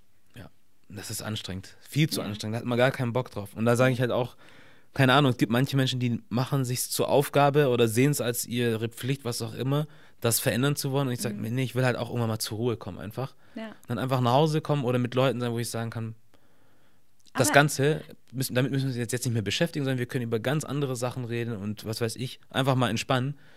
Aber wenn ich jetzt dann in bestimmten Kreisen bin, muss ich immer wieder selben Antworten geben. Es kommen immer dieselben Fragen und klar, es ist irgendwo auch Interesse, aber ich bin halt auch nur ein Mensch, wie man immer so schön sagt, und ich will auch einfach mal Ruhe haben. So und immer dann in der Verantwortung sein, immer alles beantworten zu müssen und müssen, müssen, wo ich sage, okay, aber was kommt jetzt von der anderen Seite? Da will ich halt auch was haben. Mhm. So und es ist nicht nur für mich damit getan, dass man sagt, wir wollen halt wissen und dann erzähle ich es und dann habe ich dir gesagt, aber morgen gehst du nach Hause und für dich geht alles so weiter wie, als, also es ist so, als hätte ich dir gar nichts erzählt eigentlich so. Mhm. Also worüber reden wir dann? So, da möchte ich halt auch dann sehen, dass gewisse Dinge aktiv dann umgesetzt werden, wie zum Beispiel, wenn du weiß bist und Freunde hast in deinem Umfeld, wenn du sagst, du bist eine Person, die offen für alles ist und na, und wir sind alle gleich, aber du hast zum Beispiel einen Freund, der zum Beispiel rassistisch ist, so eigentlich sage ich dann, wenn, wenn du es wirklich ernst meinst, müsstest du gucken, dass du den ja, Menschen los wirst. Also zumindest, Fall. vielleicht gibst du dir eine Chance, sagst, pass mal auf, das geht so nicht. Mhm. Wenn da nichts passiert, dann weg. Aber nein, dann heißt es, ja, aber eigentlich ist er ja gar nicht so und zu mir ist er das und dann sage ich, aha, so. Also was machen wir? Ich habe dir jetzt vieles erzählt über Probleme, ja. was auch immer, du hast es gehört. Was machst du jetzt draus? Und wenn du trotzdem an diesen Beziehungen zum Beispiel festhältst, die einfach halt daneben sind irgendwo, so die Arbeit möchte ich mir halt nicht machen. Nee, absolut nicht. Aber ich äh, glaube schon, dass man ja trotzdem jeden Tag äh, daran arbeitet, indem du das hier machst, ja. Indem ich Rank mache. Ja. Also und das ist ja schon quasi die Essenz. Genau. Und man macht schon viel so. Genau. Und dann willst du nicht noch quasi im Freundeskreis da ja. Aufklärungsarbeit jeden Tag leisten. Genau. So. Also muss man schon mit Menschen in Kontakt kommen, mhm. die ein Gefühl, eine Beziehung ähm, haben zu diesen Themen. Ja. Ganz klar. Ja. Aber ich denke halt auch, wie du sagst, dadurch, dass wir halt die Sachen machen, also wir zeigen, dass wir da sind. Es gibt Infos, die du dir rausziehen kannst, wenn du willst. Ähm, und dann am Ende ist halt eine Frage von willst du oder willst du nicht. Denke ich zumindest. Mhm. So, es gibt Leute, zum Beispiel eine meinte das auch, dass wir Leute sensibilisieren müssen. Hat sie auch recht. Andererseits denke ich aber auch, es gibt genug Menschen, die einfach keinen Bock haben. Ja. So, was, was soll ich jetzt machen? Da? So, dann kann ich nichts machen, außer zu sagen, dann mache ich halt mein eigenes Ding. Und ich, mein bestes Beispiel ist halt immer dieses, was ich aus Stuttgart kenne, das Vodafone-Beispiel, wo ich sage, Irgendwann habe ich gemerkt, dass in Stuttgart irgendwie ein Vodafone mit Türken besetzt war. So, dann der zweite, dann der dritte und dann wunderst du dich und fragst, krass, so drei, vier Vodafones, alle türkisch. Aber ich denke mir halt, ich kann es verstehen und ich finde es geil, weil ich sage, okay, das sind alles drei, vier, fünf Jungs oder was auch immer. Mhm. So, wenn die woanders an die Tür klopfen, äh, weiß ich nicht. So. Da gibt ihnen jemand halt einen Raum, ja. die ihre Arbeit machen zu können. Sagt dann halt, okay, ich hole meinen Cousin rein, meinen Kumpel, Bruder, was auch immer. Wenn es nicht anders geht, dann machst du es halt so. Ey, aber sorry. Aber jetzt denke ich mir aber äh. auch, jetzt hast du zum Beispiel zehn Vodafones in ganz Stuttgart und die sind alle mit Ausländern besetzt. Ja. So, aber wenn du jetzt irgendwelche Angelegenheiten hast, die du klären möchtest, dann geh mal raus und jetzt guck mal, wo, wo gehst du dann hin? Du musst zwangsläufig zu einem dieser Läden gehen, ob du willst oder nicht. Yeah. Und ich finde, so müssen wir halt mit anderen Sachen auch umgehen, zu sagen, wir sind einfach da, ob du willst oder nicht. Wenn du es nicht willst, dann guck einfach woanders. Das ist dein Problem dann, nicht meins. Ja. So und das ist das. Aber weil, hast du das Gefühl, dass es eine große Lösung gibt? Also ist das die Lösung? Aus meiner Sicht ist das eine der größten Lösungen, ja, finde ich schon. Einfach, was heißt einfach, zu machen und da zu sein und Platz einfach einzunehmen und nicht mhm. zu bitten und zu sagen, ich möchte doch bitte, dass du mich verstehst, sondern ob du mich verstehen willst oder nicht, ist deine Sache, aber ich mache halt, was ich mache. Wir mhm. machen, was wir machen mhm. und wir gucken, dass wir weiterkommen. So, und das ist halt das. Und ich finde, natürlich kann auf politischer Ebene auch was gemacht werden, aber da kann ich auch lange warten. So, ich, ich bin halt nicht so, dass ich sage, ich möchte jemand anderem eine gewisse Verantwortung in die Hand geben, dass er mhm. das tut. Also zum Beispiel zu sagen, ich, ich gebe meine Stimme ab und damit ist getan und jetzt muss er oder sie tun, was getan ja, werden nee, muss. Nee, das funktioniert so. nicht. Quatsch. Das ist nicht genug. So, und ähm, da vertraue ich auch gar nicht drauf. Ja. Äh, weil es gibt so Dinge, wo man auch sagen muss, zum Beispiel, was hat dieser eine Typ, ich habe seinen Namen vergessen, ähm, von der AfD, der dann mal hier so einen Spruch auch vor laufender Kamera hat laufen lassen. So, und ich will es gar nicht wiederholen, was Ja, er gesagt ja. hat, wenn wir überhaupt noch drüber diskutieren müssen, Ja. ob das richtig oder falsch ist und es dann nicht zu einer krassen Konsequenz für den Menschen führt, so, dann brauche ich mich da nicht drauf verlassen. Aber was denkst du, passiert. warum ist die AfD so stark gerade? Obwohl wir in Sachen Diversity so viel Arbeit äh, leisten, immer besser werden, uns immer besser vernetzen und es immer sichtbarer wird, wird äh, die AfD immer stärker. Woran liegt das? Was ist deine Meinung? Ich denke irgendwie, wenn man jetzt zum Beispiel sich auch einfach nur die Geschichte anguckt, so, Mhm. dass sobald Menschen unzufrieden werden, sind sie zu vielem in der Lage. Auch wenn es moralisch oder was auch immer verwerflich ist. Sobald es dir nicht gut geht oder du das Gefühl hast, irgendwas stimmt nicht und ist nicht gerecht, sind Menschen bereit, Dinge zu tun, die man nicht tun soll. Mhm. Wie zum Beispiel, keine Ahnung, ja, alle sollen wieder gehen und was auch immer oder Leute vor irgendwelchen Toren stehen lassen, die eigentlich Hilfe brauchen und was auch immer. So, und ähm, ja, sobald Unzufriedenheit kommt und umso breiter sie sich macht, umso mehr sind Menschen bereit, Dinge zu tun. So, da kann mir jeder erzählen, was er will. So, und dann, wenn ich von Leuten, ich hatte mal vor nicht allzu langer Zeit mit einer Freundin von meiner Mutter gesprochen, einer älteren Dame, als das zum Beispiel in Frankreich angefangen hat, so mit der rechten Bewegung. Nein, das kann bei uns niemals passieren, das wird nie. Und dann sage ich doch, glaub mir, das kann passieren. Nein, niemals. Und jetzt, wo sind wir heute? So. Deswegen, keine Ahnung, ich denke sowieso, wo viele Menschen sind, kann viel Mist zusammenkommen am Ende des Tages. Und wenn Voll. auch noch Unzufriedenheit da ist, Ja. so und ähm, deswegen, es wundert mich gar nicht. Es wundert mich nur, dass wir irgendwie überrascht sind teilweise, vielleicht, dass sowas passieren kann. Also es wundert mich gar nicht. Ähm, ja, das ist das. Das ist meine Meinung dazu. Also ich glaube, dass ähm, so ein bisschen auch von vorher dieses mit dem Fordern, was du meintest gerade, Mhm. ähm, dass zum Beispiel jetzt irgendwie Fatma die geputzt hat und Ahmed, der im Döner, ähm, in der Dönerbude gearbeitet hat, war einfach happy, äh, dankbar, irgendeinen Job zu haben, immer Ja. noch irgendwie. Und jetzt kommt die Generation und will ein fettes Stück von dem Kuchen abhaben und sagen, ey, wir sind hier schon seit Jahren, was willst du? Warum sollten wir dankbar sein? genau, ja. So, was, ja. was willst du von uns? So. So. wir sind schon seit Jahren hier, wir wollen jetzt mehr von dem Kuchen abhaben. Und da denke ich halt einfach, je lauter diese Stimmen werden, desto lauter werden auch die Gegenstimmen.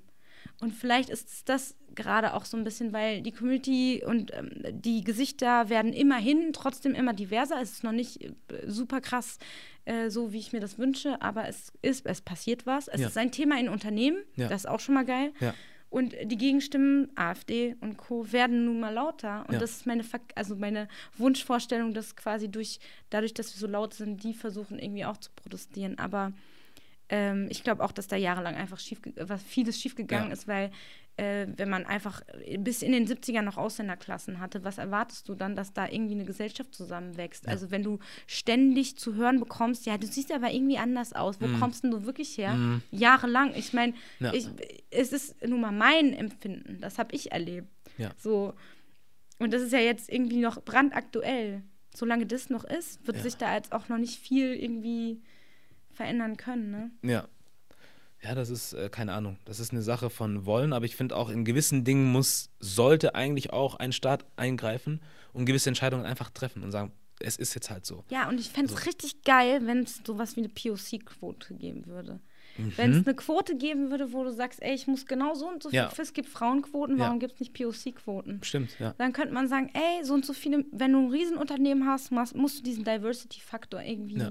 reinbringen. Ja. Weil wir sind immer noch nicht in den Konzernen an den Spitzen und wenn dann, dann ist es ja der, der Vorzeigemigrant wieder, ne? Mhm. Also Ja, ja. der Vorzeige-POC. So, ja. Ja. guck mal, wir sind nicht rassistisch, wir haben einen. Genau. Einen haben wir. Ja. Der lacht auch über unsere rassistischen Witze mit. So, ja, genau, solche Sachen. Wo du dann denkst, ja, das ist leider nicht die Lösung. Ja, nee, Quote wäre wahrscheinlich auch gar nicht verkehrt. Also es ist schade, dass man dahin muss, Ich dass stehe Leute, voll auf Quote. Ich denke mir so, ja, es ist schade. dass die aber- Leute nicht von selber drauf kommen. Ja, So, aber, aber- muss Menschen dazu zwingen. So. Und das denke ich auch immer. Wenn man halt so eine bestimmte Quote hat, dann ist man auch nicht ganz alleine in so Unternehmen. Mhm. Weißt du, weil ich finde es auch immer schwierig, wenn man so einen Menschen, der rassistische Erfahrungen gemacht hat, in so ein total weißes Unternehmen steckt.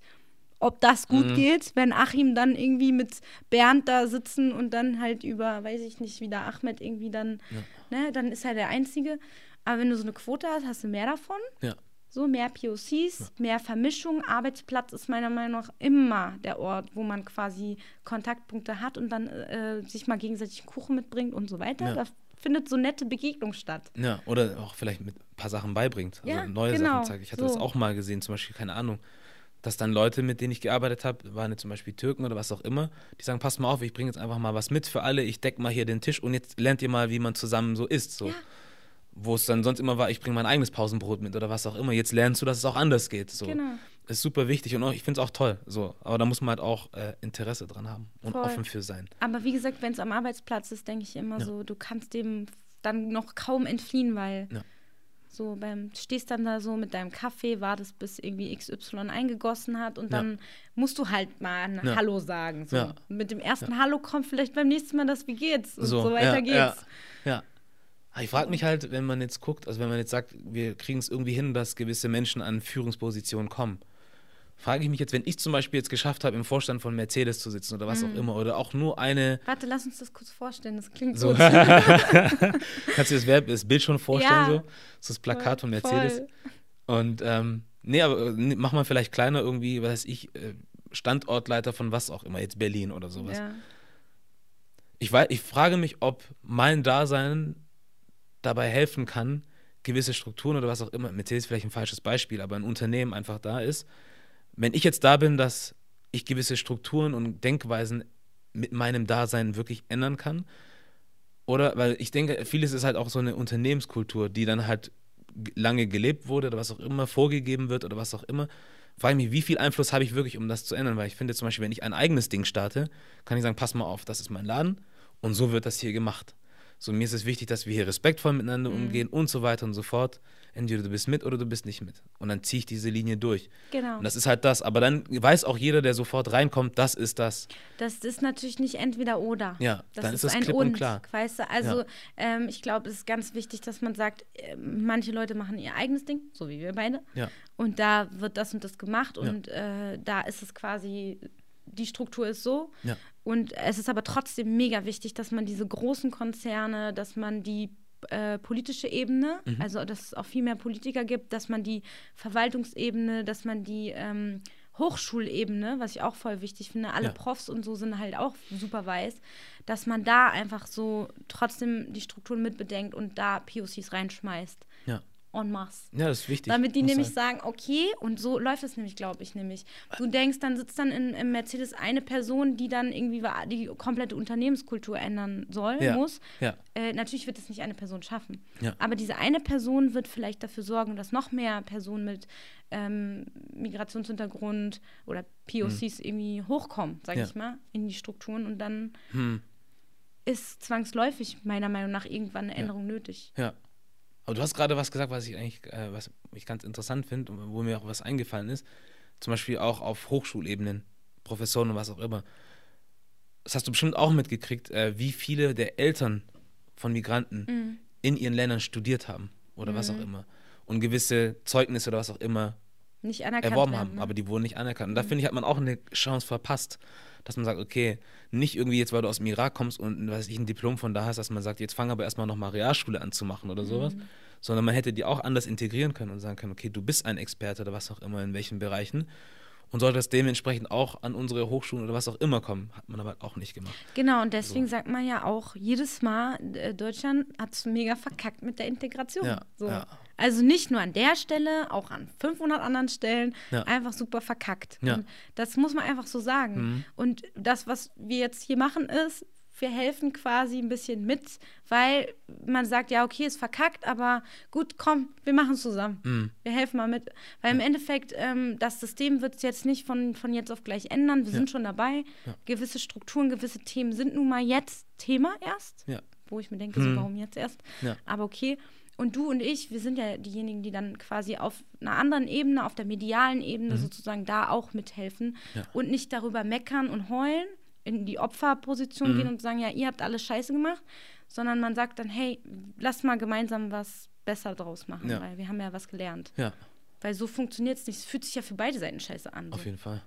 Aber es ist, wie du sagst, ja, mediale Ebene ist dann halt nochmal ein äh, Element, das unsere Eltern nicht hatten. Nee. So, da gab es halt äh, klare, weiß ich, Sender, was auch immer, oder Presse, dies und das. Und heute hast du halt, keine Ahnung, Facebook, Instagram, Snapchat und was auch immer Mhm. und dies und jenes, wo wir jetzt halt, ja, wir müssen nichts dafür zahlen, um diese ganzen Sachen benutzen zu dürfen. Wir können kreieren, produzieren, was wir wollen und so dann auch helfen, irgendwie ein anderes Bewusstsein zu schaffen. Weil guck mal jetzt zum Beispiel auch, Ähm, ich finde sowieso, dass man durch Medien oder ja, mehr, also viel, viel mehr verändern kann oder, oder auf jeden Fall einen großen Beitrag dazu trägt. Ähm, oder jetzt sagen wir mal zum Beispiel, guckst du Sachen an wie vier Blogs oder sowas. Mhm. So. Ist natürlich auch erstmal so ein Ding für viele, so wie, was ist denn das für eine Serie? So arabische Großfamilie und dies und das und kriminell und diese. Ja, aber es bewirkt trotzdem was. Also ob die Leute wollen oder nicht, es ist da. Äh, von vielen wird es natürlich auch gefeiert, ja, aber es gibt auch viele, die sagen, ich verstehe nicht, was die da alle machen. Mhm. Weil das sind mhm. alles Kriminelle oder Ex-Kriminelle, was auch immer. Und jetzt helfen wir denen auch noch mehr Geld zu machen. Denk, was du willst, aber die Serie ist jetzt da. So, aber das ist auch voll, voll der spannende Punkt, weil das geht ja auch, du hast ja Schauspiel studiert, meintest ja. du.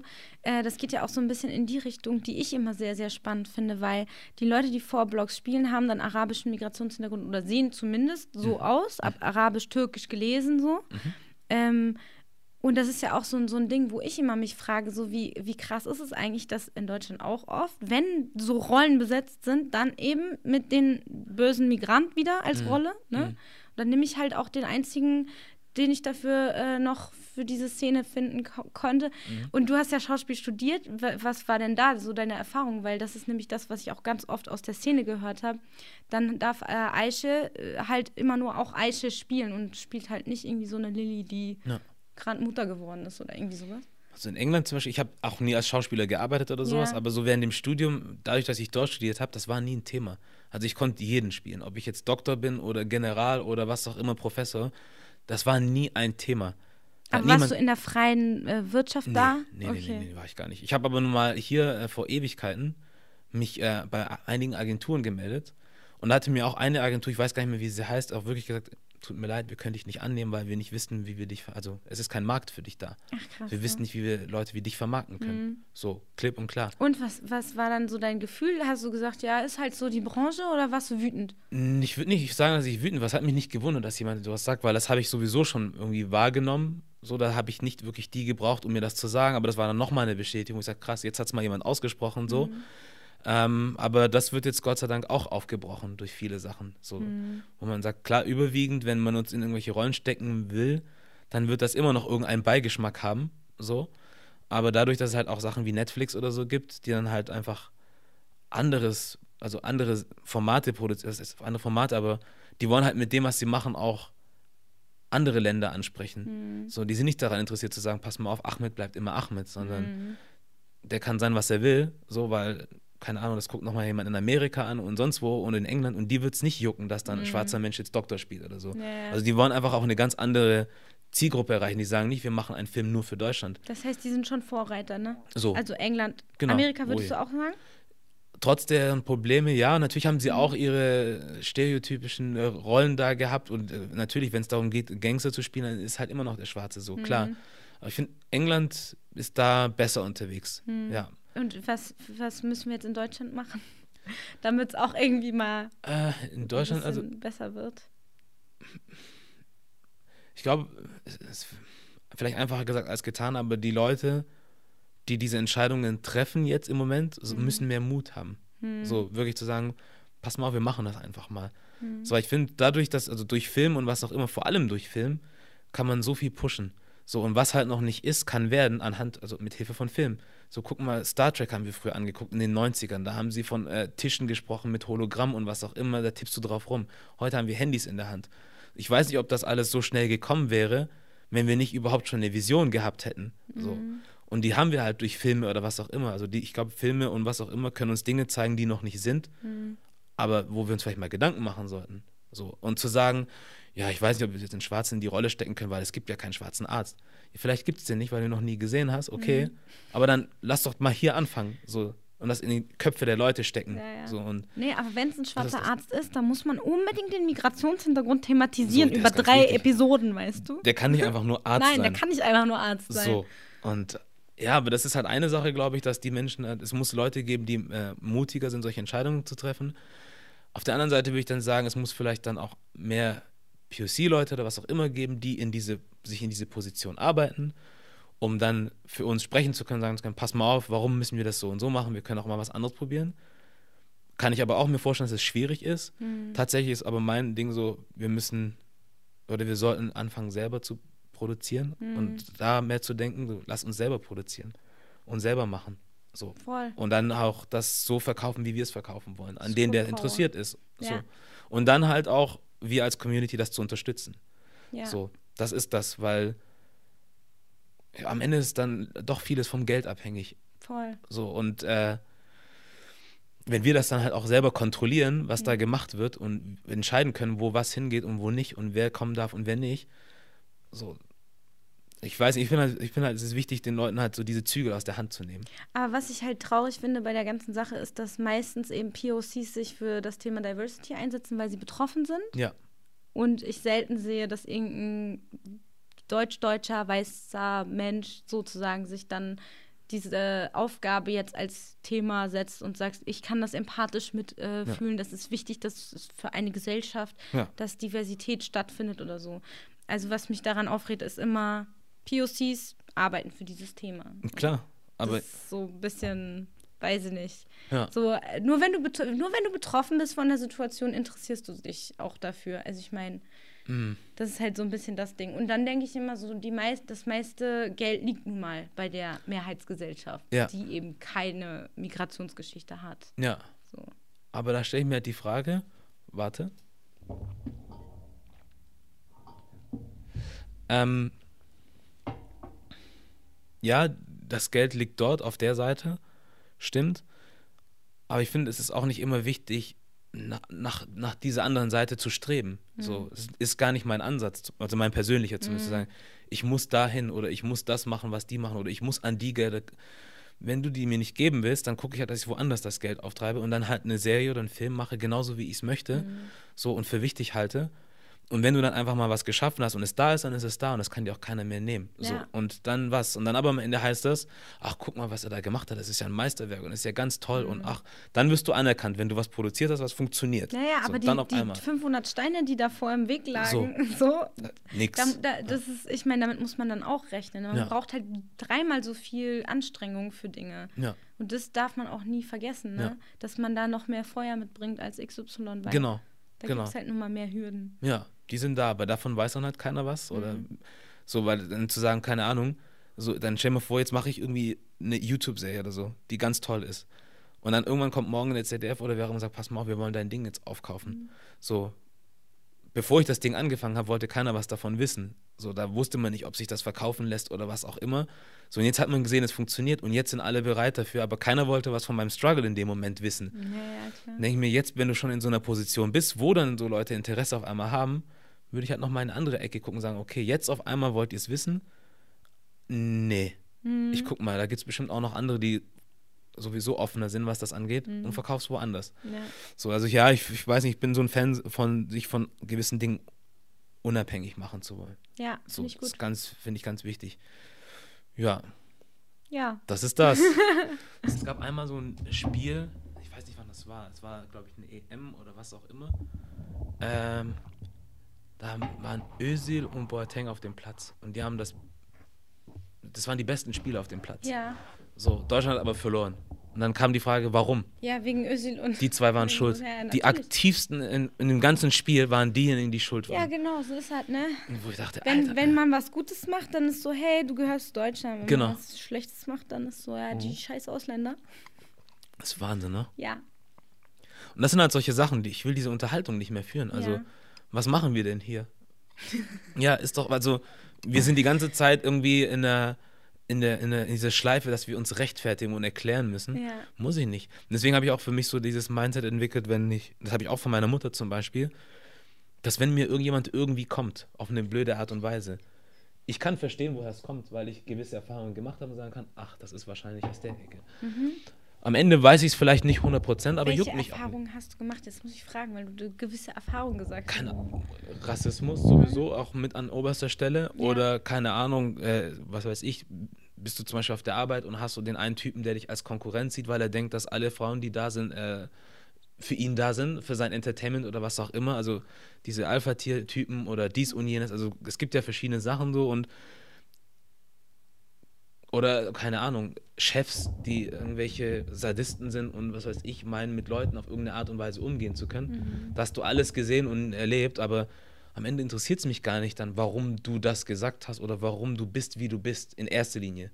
So, wenn wir uns auf einer ganz neutralen Ebene treffen Mhm. und wir reden und du mir das erzählst, dann bin ich vielleicht auch neugierig. Mhm. Aber wenn du mich erstmal blöd anmachst, ob du jetzt ein Psycho bist irgendwie, also Mhm. ein Chef, Küchenchef, der gerne mit Sachen um sich wirft und Leute terrorisiert, Mhm. oder ein Rassist, juckt mich dann halt nicht. Ja. Du hast mit mir nicht so umzugehen und fertig. Ja. So, das ist das Einzige, was erstmal für mich zählt. So und alles andere können wir später oder davor besprechen, aber in dem Moment lass mich einfach mit dem Scheiß in Ruhe. Mhm.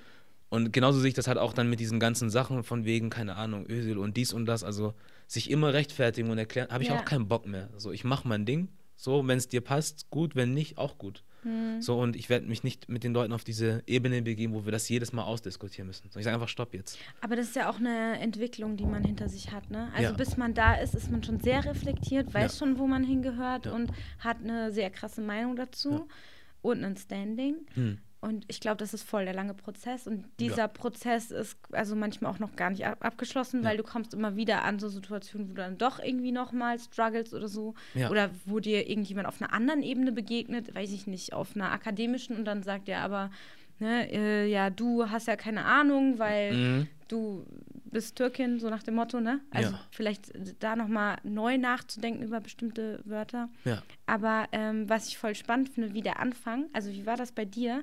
Weil ich habe erst mit sieben gemerkt, dass ich überhaupt anders in Anführungsstrichen bin.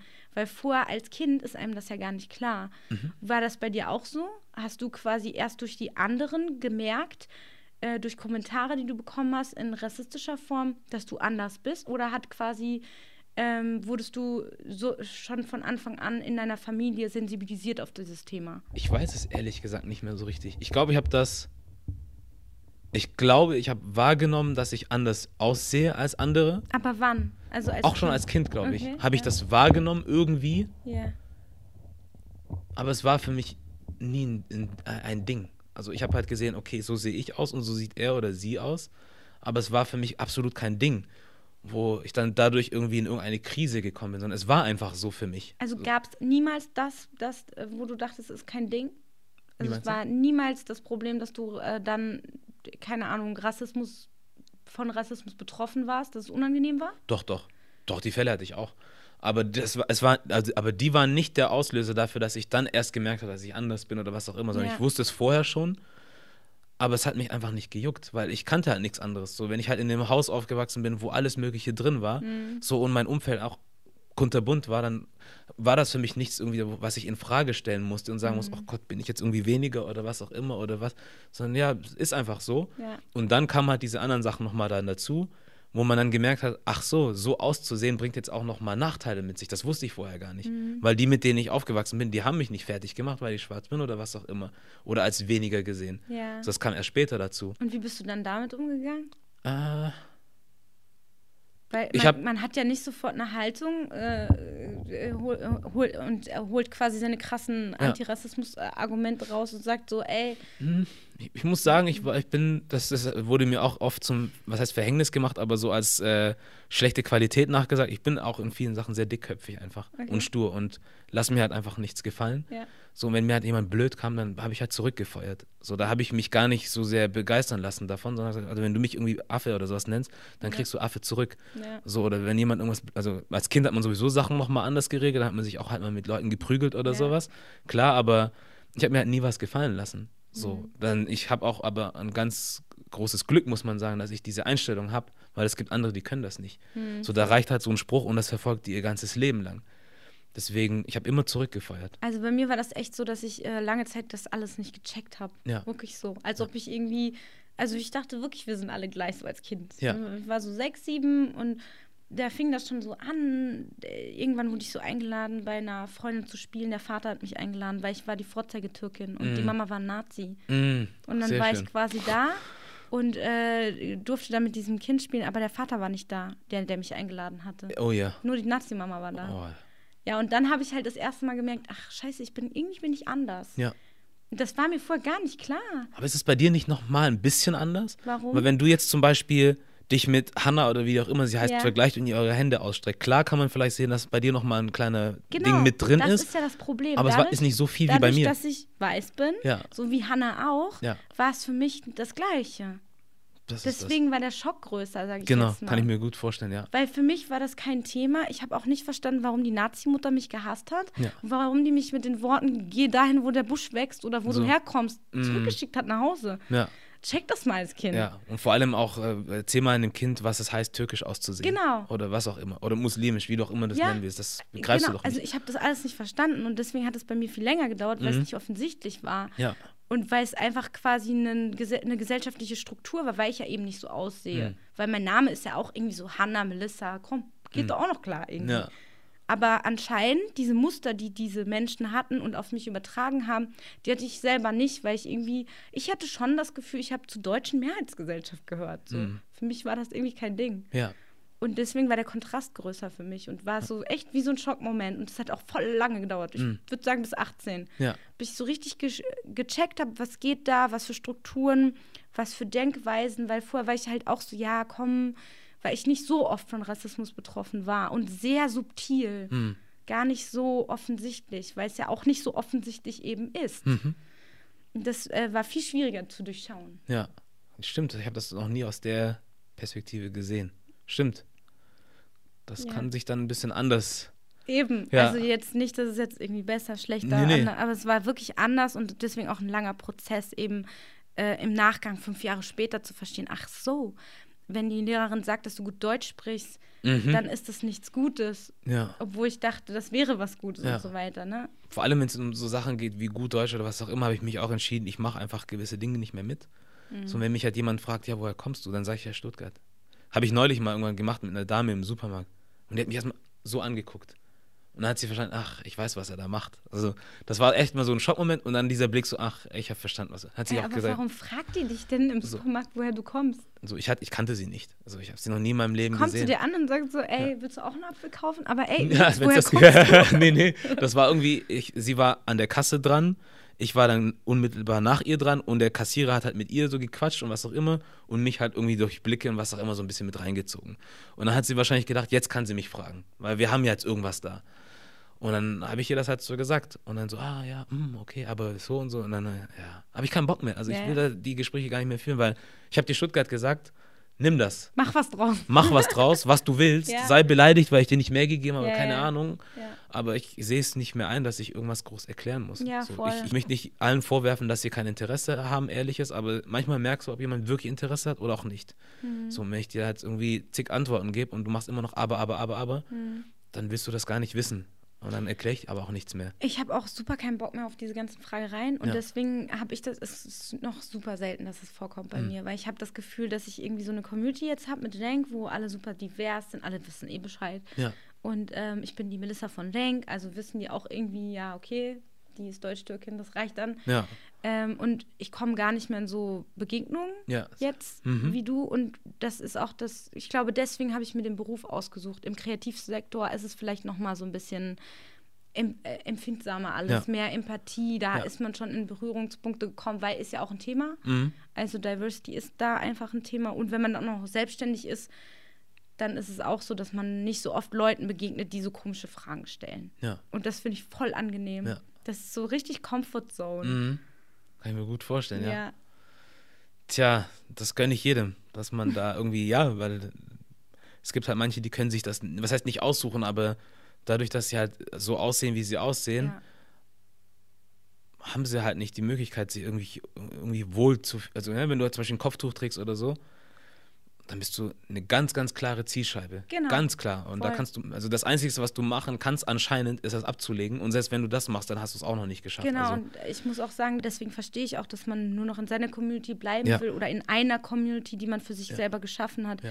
weil man eben schon dann denkt, hey, ich habe nicht Bock, jeden Tag mir das zu geben, so ich möchte da mich wohlfühlen, Hm. so zu sein, wie man einfach ist, so und nicht dumme Fragen gestellt zu bekommen. Aber ich finde es völlig gerechtfertigt jedes Mal diese Antwort. Und wenn wir alle Ja. diese Antwort geben würden, sowas wie Stuttgart, Dortmund, aus meiner Mutter, ja, so. dann, weißt du, Ja. dann wäre alles cool. Dann, dann würde man die Leute auch irgendwo erziehen. Ja, das ist halt auch mit wichtig, so irgendwie zu erziehen, aber dann durch gewisse Taten und nicht durch Rumbitten oder was auch immer. Oder Nee. hey, guck mal, hier ist noch mal eine PowerPoint über was auch immer. Wie, nee, brauche ich dir nicht mehr zeigen, sondern einfach, keine Ahnung, du nennst mich halt nicht so. Ich heiße nicht Ahmed, nur weil ich auch ein gewisses Aussehen habe, dass du mich Ahmed nennst und den nächsten auch. So, Mhm. oder ich heiße so und du nennst mich einfach Mohammed, weil es am einfachsten für ihn. Nee, geht halt nicht. Ja. So, aber wenn ich sage, ich mache einfach mal mit, so, weil es ja nur Spaß ist und er meint es ja nicht böse, dann erziehst du die Leute auch falsch. So.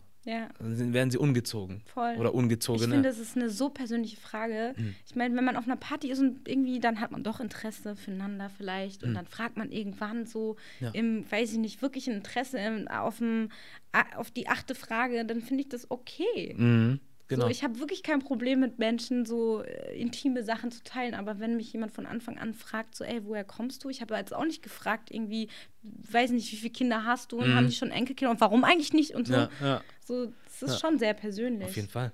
Ich habe das aber zum Beispiel in England auch anders erlebt, dass ich nie gefragt wurde, woher ich komme. Nie. Ich Es glaube, das ist das Thema, woran wir, also deswegen ist diese Frage so zentral und Ja. so nervig auch, Ja. weil sie bei der einen Seite ja vermeintliches Interesse und bei der anderen Seite eben dieses, jeder Tropfen ist auf den heißen Stein. Also du hast diese Frage einfach so oft schon Mhm. gehört. Und wenn man diese Frage nicht mehr stellen würde, wären wir schon einen Schritt weiter. Ja. Ich glaube, das Oh ja. wäre so krass, wenn wir das schaffen würden, aus den Köpfen einfach mal.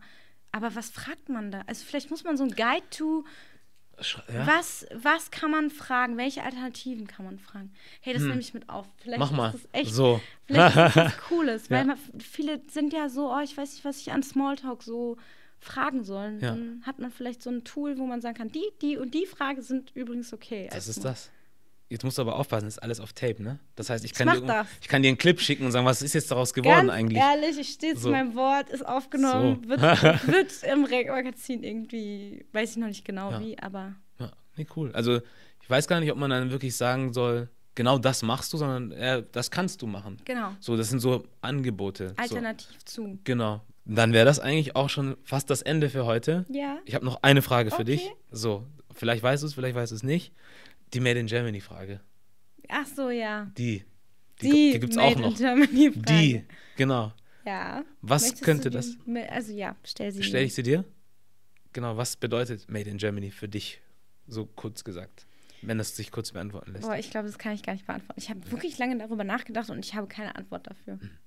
Also, okay, vielleicht habe ich eine kurze Antwort. Das hat für mich früher wirklich bedeutet, dass äh, ein Produkt eine Qualität hat. Ein Produkt. Mhm. Ich ähm, kann das nicht in ein Gefühl, in eine Gesellschaft oder irgendwas übertragen. Für mich ist es wirklich ähm, dieses Siegel, dieses Qualitätssiegel, das gilt nicht mehr. Es war so in den 90ern oder 2000ern. Aber ich kann das nicht auf so was Gesellschaftliches übertragen. Aber warum hast du den Podcast so genannt? Erklär's mir. Weil ich denke, dass Leute wie du, ich oder jemand oder jemand, der vor zwei Jahren hierher geflohen sind, irgendwie von dieser, von diesem Land und der Kultur geformt werden. So ob man es will oder nicht.